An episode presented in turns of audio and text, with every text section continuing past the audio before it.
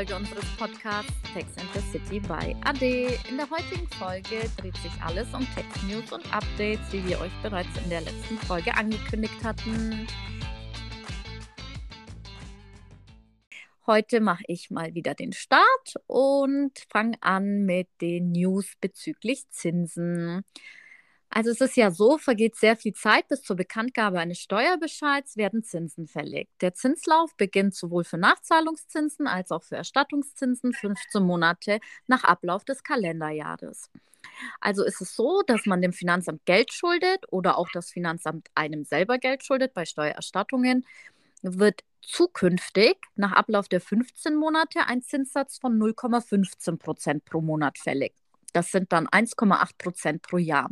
Bisher war es so, dass es 0,5 Prozent pro Monat waren und ähm, das hat einem Zinssatz von 6 Prozent pro Jahr entsprochen. Und das ist ja auch nicht mehr ganz zeitgemäß.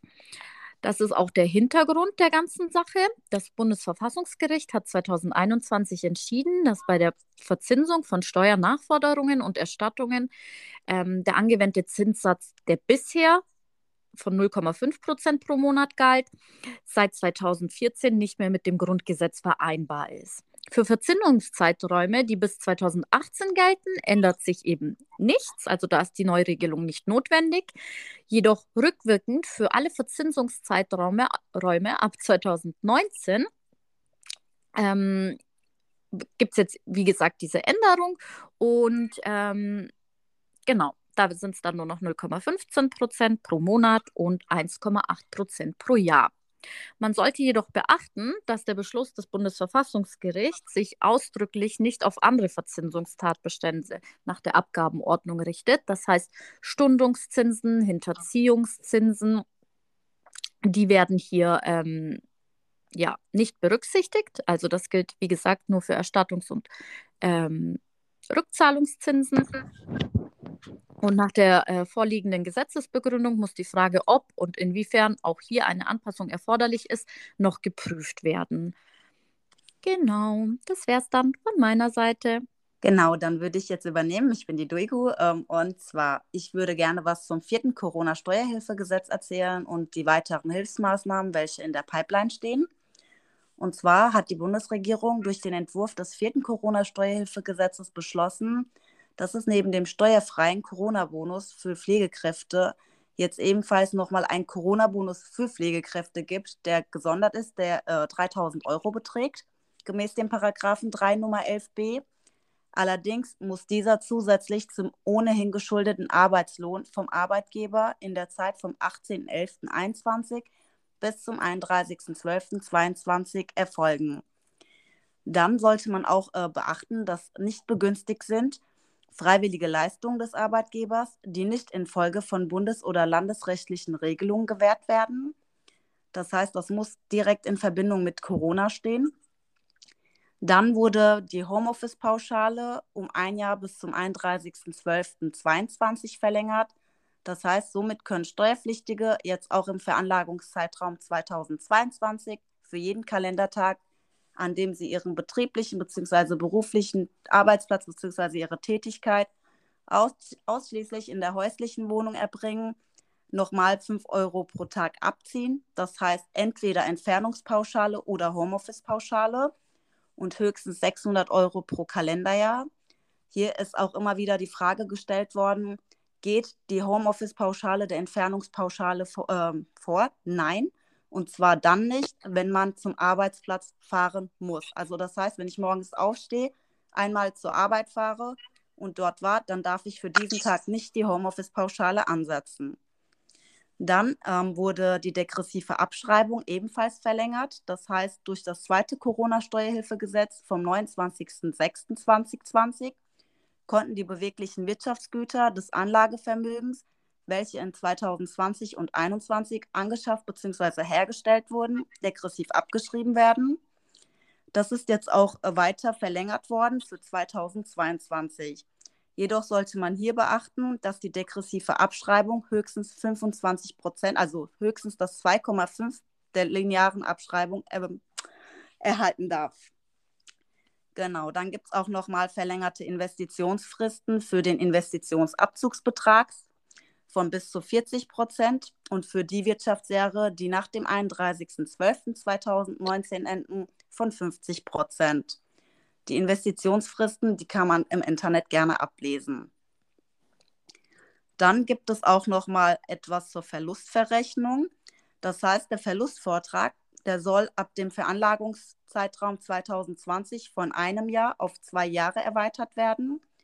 Zudem soll mit dem dritten Corona-Steuerhilfegesetz, welches am 17.03.2021 entschieden wurde, von 10 Millionen, beziehungsweise wenn man zusammen veranlagt wird, von 20 Millionen Euro die Grenze angehoben werden und beim, Verlustfort, äh, beim Verlustrücktrag für die Veranlagungszeiträume 2022 und 2023 beibehalten werden.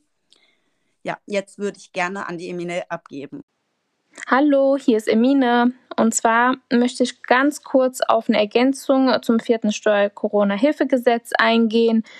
Und zwar, es geht um die verlängerten Abgabefristen der Steuererklärungen. Dieser soll für beratende Fälle für das Veranlagungsjahr 2020 bis zum 31.08.2022 verlängert werden und für das Jahr 2021 soll die Frist vom 30.06.23 bisher auf den 31.08.23 verlängert werden. Jetzt möchte ich auf zwei Randthemen eingehen. Und zwar, es geht um den Mindestlohn. Das interessiert bestimmt viele von euch. Vielleicht in der Praxis ähm, macht ihr, bearbeitet ihr keine Löhne. Trotzdem solltet ihr das im Hintergrund behalten, im Hinterkopf natürlich. Es ist geplant, dass der Mindestlohn auf 12 Euro angehoben wird. Zudem werden auch die Grenzen des Minijobs und MIDI-Jobs erhöht. Seit dem 01.01.2022 beträgt der Mindestlohn 9,82 Euro pro Stunde. Er steigt zum 1.07. oder er soll zum 1.07.2022 auf 10,45 Euro steigen und dann ab dem 1.10.2022 auf 12 Euro. Ja, und dann noch ein anderer Punkt, die Geringfügigkeitsgrenze. Dieser beträgt bisher 450 Euro und dieser soll auf 520 Euro zum 1.10. angehoben werden. Und ja, wo der Minijob aufhört, fängt der Midi-Job an.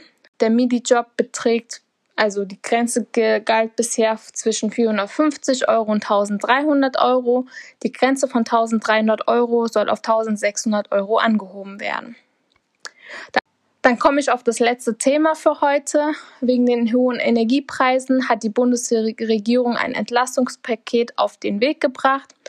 Die EEG-Umlage soll nicht zum Jahresende wie bisher geplant, sondern bereits zum 1.7.2022 entfallen. Aus steuerlicher Sicht sind folgende Punkte zu beachten. Grundsätzlich beträgt die Pendlerpauschale 0,3 Euro je Entfernungskilometer. Seit dem Veranlagungszeitraum 2021 gilt ab dem 21. Kilometer eine Pauschale von 0,35 Euro und eine weitere Erhöhung auf 38 Cent war bisher zwischen 2024 und 2026 vorgesehen. Ähm, aber dieser soll rückwirkend ab dem 01.01.2022 gelten. Ebenfalls zum 01.01.2020 soll der Arbeitnehmerpauschbetrag angehoben werden. Dieser beträgt, wie ihr schon wisst, 1000 Euro und dieser soll um 200 Euro auf 1200 Euro erhöht werden. Wie der Arbeitnehmerpauschbetrag ist, soll auch der Grundfreibetrag rückwirkend zum 01.01.2022 angehoben werden. Derzeit beträgt er noch 9.984 Euro und geplant ist die Erhöhung auf 10.347 Euro. Genau, wir wollen aber euch auch nochmal mit auf den Weg geben, das ist hier keine steuerliche Beratung unsererseits. Das soll euch wirklich nur eine Hilfeleistung, so ein kleines steuerliches Update mit auf den Weg geben. Und genau. Und für die nächste Folge würden wir euch einfach gerne mal überraschen. Deswegen hört einfach rein beim nächsten Mal. Ade. Ade. Ade.